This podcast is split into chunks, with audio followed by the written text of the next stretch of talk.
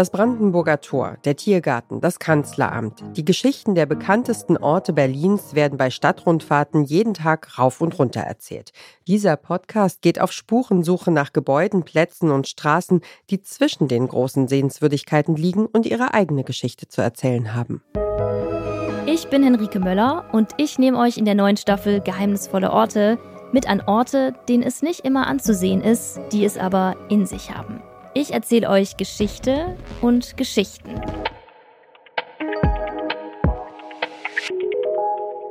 Das ist die Journalistin Henrike Möller und ihr hört den Podcast-Podcast von Detektor FM.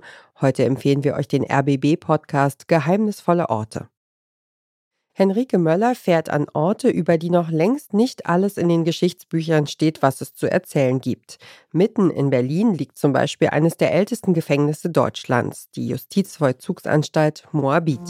Das ist übrigens der alte Terroristenflügel. Also ich habe viel gehört über das, über meine Kumpels, aber das selbst wenn man das selbst erlebt, kann man sich einfach weder vorher noch nachher noch mal richtig vorstellen, was da für ein Ton geherrscht hat, was los war. Ihr einzige Verbrechen war eigentlich, dass sie ein brennendes Stück Papier in einen Mülleimer geworfen hatte.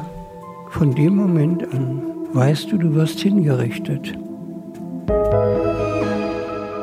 Seit 1881 beherbergt das Untersuchungsgefängnis Moabit Menschen, die auf ihren Gerichtsprozess warten. Henrike Möller nimmt uns mit ins Gefängnis und erfährt von Schicksalen, die diese Mauern zu einem wichtigen Schauplatz deutscher Geschichte machen.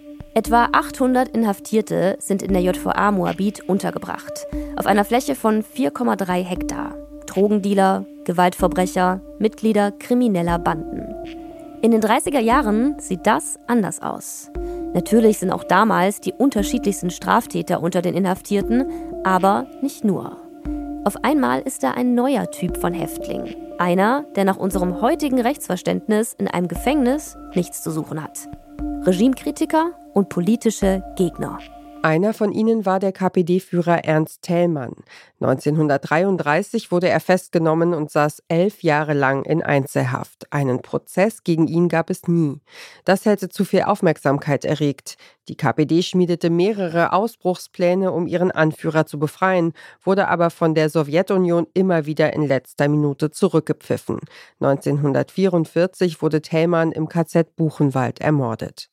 Welche anderen berühmten Insassen saßen schon in Moabit ein? Warum ist das Gefängnis sternförmig aufgebaut? Und für wen musste eigens ein neuer Hochsicherheitstrakt gebaut werden? Henrike Möller spricht mit Historikern, ehemaligen Inhaftierten, Zeitzeugen und jenen, die heute im Gefängnis arbeiten, so wie Annette Lorenz. Das begab sich so ungefähr, ich sag mal vor drei Jahren oder so, habe ich hier einen Schrank gefunden und da hatte ich keinen Schlüssel mehr dazu und habe das Schloss geknackt und da waren also... Sie haben das Schloss geknackt? Ja, ich musste ja wissen, was ist in diesem Schrank. Also, und da waren diese ganzen historischen, ja, unzählige Fotos, die gerade sortiert werden. Sie zeigt mir das Bild einer jungen Frau. Schulterlanges Haar, Mittelscheitel, trauriger Blick. Daneben ein Einlieferungsschein ins Gefängnis Moabit vom 19. November 1941. Sogar die Zellennummer ist angegeben. Zelle 63, Teilanstalt 3. Der Name der Frau Bronislava Czubakowska. Was man so weiß, ist, dass sie also am 15. August 1942 durchs Fallbeil ums Leben gekommen ist. Henrike Möller findet heraus, dass Bronislava Czubakowska Zwangsarbeiterin während der NS-Zeit war, dass ihre Hinrichtung etwas mit der polnischen Untergrundarmee zu tun hatte und welche ihre letzten Worte an ihre Familie waren. Der Podcast Geheimnisvolle Orte erzählt von Vergangenheit und Gegenwart. In der Folge zum Gefängnis Moabit geht es nicht nur um ehemalige Inhaftierte, sondern auch um den Alltag heute und Fragen wie, wo gehen Gefangene eigentlich zum Friseur? Mit Neugier und Hingabe entdeckt Henrike Möller neue Geheimnisse an geschichtsträchtigen Orten, vom Flughafen Tempelhof über die Berliner Charité bis hin zum Braunkohlekraftwerk in der Lausitz, das damals fast die gesamte DDR mit Gas versorgt hat. Den Podcast gibt es seit 2021, gerade ist die dritte Staffel angelaufen. Und wer diesen Podcast hört, verbindet sich auch mit den Bluetooth-Lautsprechern der Nachbarn, um geheimnisvolle Musik abzuspielen. Das war der Podcast-Podcast für heute, unser täglicher Podcast-Tipp hier bei Detektor FM. Wenn euch unsere Tipps gefallen, dann folgt uns doch direkt bei Spotify, Apple Podcasts oder Deezer.